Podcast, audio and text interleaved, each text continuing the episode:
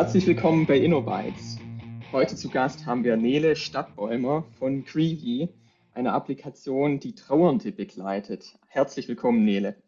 Hi, schön, dass ich hier sein darf. Nele, stell uns bitte Greevy vor. Um was geht es? Was ist eure Motivation dahinter und wie arbeitet ihr?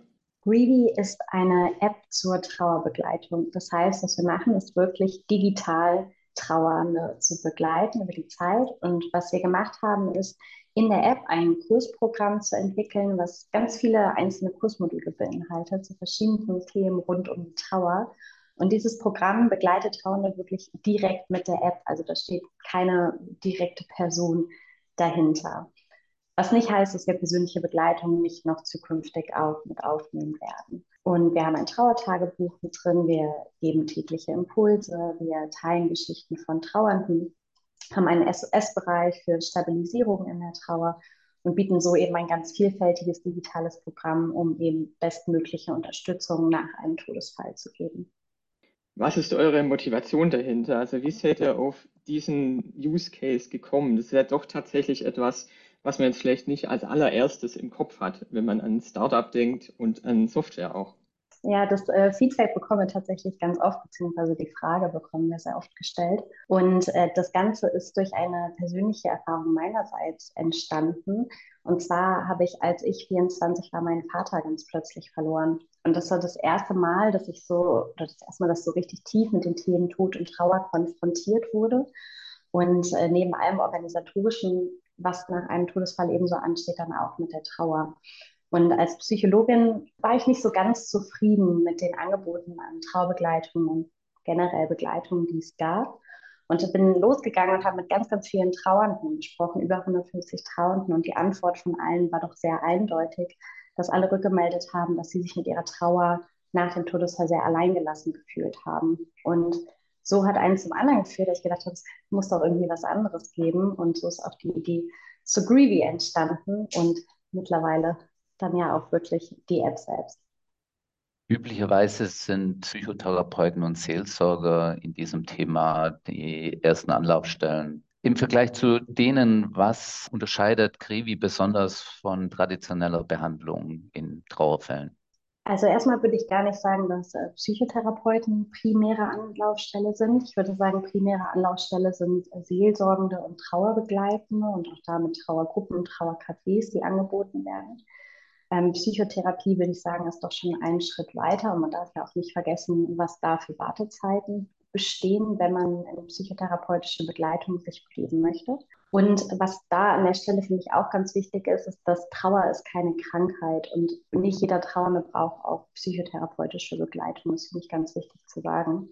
Und ganz generell muss man sagen, was wir gerade aktuell in der App machen und was uns auch derzeit primär unterscheidet, ist natürlich der Punkt, dass wir noch keinen direkten Personenkontakt hinter der App haben, sondern wirklich ein Programm und Kurse geschaffen haben, die jederzeit von überall komplett anonym gemacht werden können, eben mit der App. Das heißt, es hat eine extrem niedrige Hemmschwelle. Es ist jederzeit zugänglich, wann immer man es braucht. Was ich gerade im Kontext von Trauer extrem wichtig finde, denn wir haben viele junge Mütter auch, die ihren Partner verloren haben und die uns rückgemeldet haben, gerade für diese stillen Momente alleine zu Hause, wenn man niemanden anrufen kann, wenn niemand da ist und die Trauer kommt aber mit voller Wucht über einen drüber, dann ist Greedy da. Und ich finde, das ist so der, der primäre Unterschied. Und zusätzlich sehen wir uns auch in keinerlei Punkt irgendwie in Konkurrenz zu den bestehenden Angeboten, sondern wir finden, das eine ergänzt das andere eben extrem gut, weil nicht für jeden ist das eine oder das andere geeignet und beides ergänzt sich auch in, der, in den jeweiligen Zielen, die es erfüllt. Und wir wollen ja auch persönliche Begleitung jetzt im nächsten Schritt mit aufnehmen. Das heißt, wir kooperieren an der Stelle auch. Jetzt richtet sich eure Kundenansprache, schaut man auf die Webseite primär an Privatanwender, die von einem Todesfall betroffen sind. In dem ganzen Prozess der Trauer sind ja auch oft andere involviert, Mittrauernde wie zum Beispiel der Lebenspartner, Lebensgefährte, Freunde oder vielleicht auch eben Organisationen wie du sagst, äh, Seelsorgende, Trauercafés involviert. Habt ihr sowas im Blick? Unterstützt eure App in der Hinsicht auch? Also ich würde sagen, es gibt drei verschiedene Bereiche. Das eine sind natürlich die Trauernden selbst, die wir direkt ansprechen. Das ist ja auch vom Geschäftsmodell eher dieser B2C-Zweig.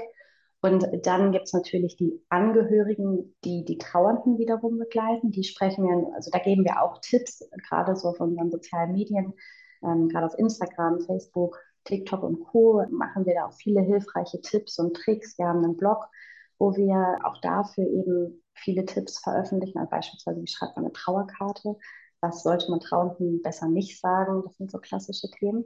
Und dann gibt es eben den dritten Zweig und das sind für uns Partner, die eben mit Trauernden in Kontakt treten, sei es natürlich Kirchen, Bestattungshäuser, Trauerbegleitende, Seelsorgende, ähm, aber natürlich auch Unternehmen, wenn Mitarbeitende versterben und so weiter.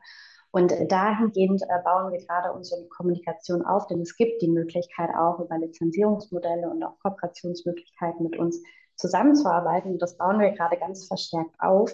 Und deshalb wird sich die Kommunikation an der Stelle auch ein bisschen ändern jetzt auf der Webseite. Aber das heißt, den Zweig gibt es auch. Es gibt ja nicht nur den Todesfall als Trauergrund, es gibt Trennung in einer Beziehung, es gibt die ja, Nachricht an einen selbst, dass äh, man nicht mehr lange zu leben hat und man kommt dann ja auch in eine Trauerphase. Unterstützt euer Programm in der Hinsicht heute schon oder ist es perspektivisch geplant, sich in der Richtung auch weiterzuentwickeln? Ja, das ist eine schöne Frage. Trauer ist natürlich echt total vielfältig. Und aktuell ist es noch so, dass wir uns auf Trauer nach einem Todesfall fokussieren, weil man sagen muss, auch da alleine ist Trauer natürlich hochgradig individuell, je nachdem, ob wir ein Kind verlieren oder ein Elternteil. Das ist was ganz Unterschiedliches und da kommen unterschiedliche Probleme auf uns zu. Langfristig möchten wir aber das ganze Feld erweitern. Also wir werden immer den traurigen Teil des Lebens als unsere Kernaufgabe sehen. Also es wird immer um Trauer gehen. Aber wir möchten eben auch dahingehend erweitert Trauer nach Beziehungsende, also nach Trennung, Trauer nach Jobverlust und so weiter und so fort und wenn Freundschaften enden. Und das sind alles Themenbereiche, die wollen wir zukünftig mit aufgreifen. Aktuell machen wir das aber noch nicht. Wie ich lesen durfte, wollte mit Creevy auch einen Erfahrungsaustausch innerhalb einer Community anbieten. Wie kann man sich das im Detail vorstellen, gerade auch im Bereich von Trauer? Du hast schon Anonymität angesprochen, das auch für viele Trauernde wichtig ist. Wie würde das da ablaufen? Ja, das ist etwas, was wir gerade noch am Evaluieren und rausfinden sind, wie wir das am besten umsetzen können. Und warum wir das jetzt aktuell vor allen Dingen noch nicht mit drin haben, auch wenn wir das ein unglaublich schönes Feature finden und auch von Trauernden hören, dass das auf jeden Fall gewünscht ist, ist, dass natürlich für eine Community braucht man schon eine sehr, sehr hohe Nutzerreichweite im, würde ich doch sagen, hohen vierstelligen Bereich, damit natürlich auch, wenn dort kommuniziert wird und geschrieben wird, auch Rückantworten kommen und nicht äh, man im Leeren gelassen wird oder nur vom Moderator eine Antwort erhält. Und da dahingehend halten wir die Community also gerade noch zurück, bis wir die Nutzerzahl erreicht haben, bei der wir uns sicher sind, dass die Community eben auch gut funktioniert. Und wie wir im Detail dann das Ganze genau ausgestalten, da haben wir schon verschiedene Ideen, wie wir das gut machen können und umsetzen können. Und da gilt es dann natürlich, so klassisch Startup-mäßig würde ich sagen, ganz viel zu testen und zu gucken, ähm, was dann eben auch die Trauenden befürworten und wirklich brauchen und wollen. Was nur ein Knackpunkt, ein Kernpunkt für uns auf jeden Fall ist, ist, dass das Ganze kein Selbstläufer wird, sondern auf jeden Fall moderiert wird, weil es eben so ein hochgradig sensibles Thema ist, weil es auch ein Thema ist, was schwierig auch mal werden kann hinsichtlich Suizidalität, Depression und Co. Und das muss natürlich, ähm, da muss natürlich die Sicherheit auch gewährleistet sein. Und das heißt, es wird auf jeden Fall eine moderierte Community, wie auch immer sie dann genau aussehen wird am Ende, wenn sie dann final in der App drin ist und getestet ist. Die Entwicklung der Kurse stelle ich mir nicht gerade trivial vor, weil man muss ja gemeinsam mit Anwendern so ein Programm entwickeln. Wie seid ihr dabei vorgegangen? Ja, das stimmt. Trivial ist das auf jeden Fall nicht. Wir haben uns das auch ein bisschen einfacher vorgestellt, als es am Ende dann war, weil wir doch festgestellt haben, Trauer ist ein unfassbar komplexes Konstrukt, würde ich es jetzt einfach mal nennen, aus ganz vielen verschiedenen Gefühlen, Verhaltensweisen, Gedanken und natürlich auch Problemen im Alltag, die entstehen. Das heißt, es ist extrem vielfältig und eben wirklich hochgradig individuell. Und das muss man natürlich erstmal greifbar machen, indem man eben viel mit Trauern spricht, schaut, wo liegen die Probleme. Und was wir zusätzlich gemacht haben, ist, dass ich vier Psychotherapeutinnen mit ins Team reingeholt habe, die einen sehr großen Erfahrungsschatz in der Begleitung von Trauen schon hatten und natürlich auch einfach unglaublich gut ausgebildet war und riesen Methodenkoffer jeder von den hatte in der Hand, ähm, an verschiedensten Methoden aus der kognitiven Verhaltenstherapie, aus Traumatherapie, Akzeptanz, Commitment-Therapie. Das heißt, da, da konnten wir ganz, ganz viel zusammenbringen und anbringen, sodass wir dann eben Grundkonzepte aus der Psychologie genommen haben und die aber angepasst haben auf Trauer und eben auch in jedem Bereich, sei es jetzt die verschiedensten Gefühle, die mit Trauer kommen, Schuld, Wut, Angst und Co., da eben Methoden aus der Psychologie genommen haben und die in das Programm ähm, reingepackt haben. War aber auf jeden Fall viel Arbeit, kann ich sagen.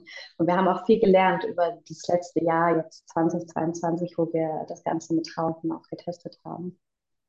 Wie passt es zusammen, ein so hochgradig individuelles Produkt zu kreieren und das auf Software zu basieren? Denn Software steht dann doch klassischerweise für Standardisierung, wird normalerweise eingesetzt, um Prozesse zu beschleunigen, indem man sie ja, verallgemeinert und, und ausführbar macht für jeden. Wie steht ihr dazu? Wie passen diese zwei Aspekte für euch zusammen? Ja, also ich glaube, im Detail kann der äh, Daniel, unser Entwickler, natürlich da viel mehr Insights geben, aber ganz generell auf einem einfachen Niveau würde ich sagen, aktuell ist unsere Individualisierung, die wir treffen, dass wir am Anfang, wenn man Greedy sich runterlädt, haben wir einen Onboarding-Prozess. Da liegt ein diagnostischer Fragebogen hinter, sodass wir erstmal feststellen, was braucht die Person überhaupt und welche Bedürfnisse hat die Person. Und das ist ein ganz, ganz wichtiges Kriterium für uns, um dann natürlich Empfehlungen auch in der App auszusprechen, wo wir sagen, hey, wir glauben, das, das ist gerade ganz gut für dich, dieser Kurs. Man kann sich zwar komplett frei in der App bewegen und machen, was einen gerade anspricht, aber wir sprechen eben dahingehend Empfehlungen aus, wo wir glauben, dass das gut ist und das gut funktioniert. Und wir haben noch keine spannende, neuartige KI oder sowas dahinter. Das brauchen wir, finden wir auch gerade zum jetzigen Zeitpunkt auf jeden Fall noch nicht, sondern das sind noch relativ simple Entscheidungsbäume, die auch an vielen Stellen dahinter liegen. Und nichtsdestotrotz klappt es sehr, sehr gut. Also gerade weil dieses Kurs, diese ganzen Kursmodule eben so umfangreich sind und so viel Individualisierung in diesen einzelnen Steps ermöglichen, dass dann trotzdem eben eine individualisierte Erfahrung auch entstehen kann in der App. Also man muss das nicht in irgendeiner Reihenfolge machen. Ähm, wir sprechen immer nur Empfehlungen aus, aber man muss das nicht von, von 1 bis 10 dann immer durchlaufen, sondern man kann sich da eben frei bewegen und sagen wir mal, das hat ja eben das Beispiel mit Schuld, wenn einen das Thema überhaupt nicht tangiert und, und, man braucht es nicht, dann kann man das einfach skippen und dann muss man das, muss man das natürlich auch nicht durchlaufen. Um die Seriosität eures Angebots nochmal zu unterstreichen, möchte ich einen Fokus auf das Business werfen. Natürlich müssen die Menschen, die so ein Angebot anbieten und sehr viel Liebe und Energie reinstecken, natürlich ihren äh, Unterhalt bekommen, damit sie ein Leben finanzieren können. Das stellt sich die Frage, wie verdient ihr das Geld mit eurer App? Also das Geschäftsmodell, was jetzt hinter der App liegt, ist, dass wir aktuell ein Abonnementmodell dahinter haben. Das heißt, es gibt ein Monats-, drei Monats- und Jahresabo, was auf dem Herzstück der App liegt, also diesen ganzen Kursen. Es gibt aber, also man kann sich die App trotzdem kostenlos runterladen und es gibt auch immer noch sehr, sehr viele freie Funktionen der App ähm, wie das Trauertagebuch mit den täglichen Impulsen, die da gesendet werden oder auch die ganzen Geschichten von Trauernden, die wir jetzt schon mit drin haben. Das ist also alles ähm, noch frei, komplett frei verfügbar und erst die Kurse sind monetarisiert. Ja, das äh, war mir jetzt nochmal wichtig zu unterstreichen. Ihr sammelt jetzt keine Daten und verkauft die an irgendwelche Grabsteinhersteller, sondern es geht tatsächlich darum, solange ich das Angebot nutzen möchte, zahle ich meinen Mitgliedsbeitrag meinen Abo-Beitrag und dann, wenn ich meine Trauer überwunden habe, verabschiedet man sich im Guten. Richtig, genau. Also wir verkaufen keine Daten, wir sammeln auch also gar keine Daten. Das heißt, also Datenschutz ist ein, ein extrem wichtiges Thema und das nehmen wir auch wirklich sehr, sehr ernst, gerade weil das so ein hochgradig sensibles Thema ist auch. Und das ist uns total wichtig.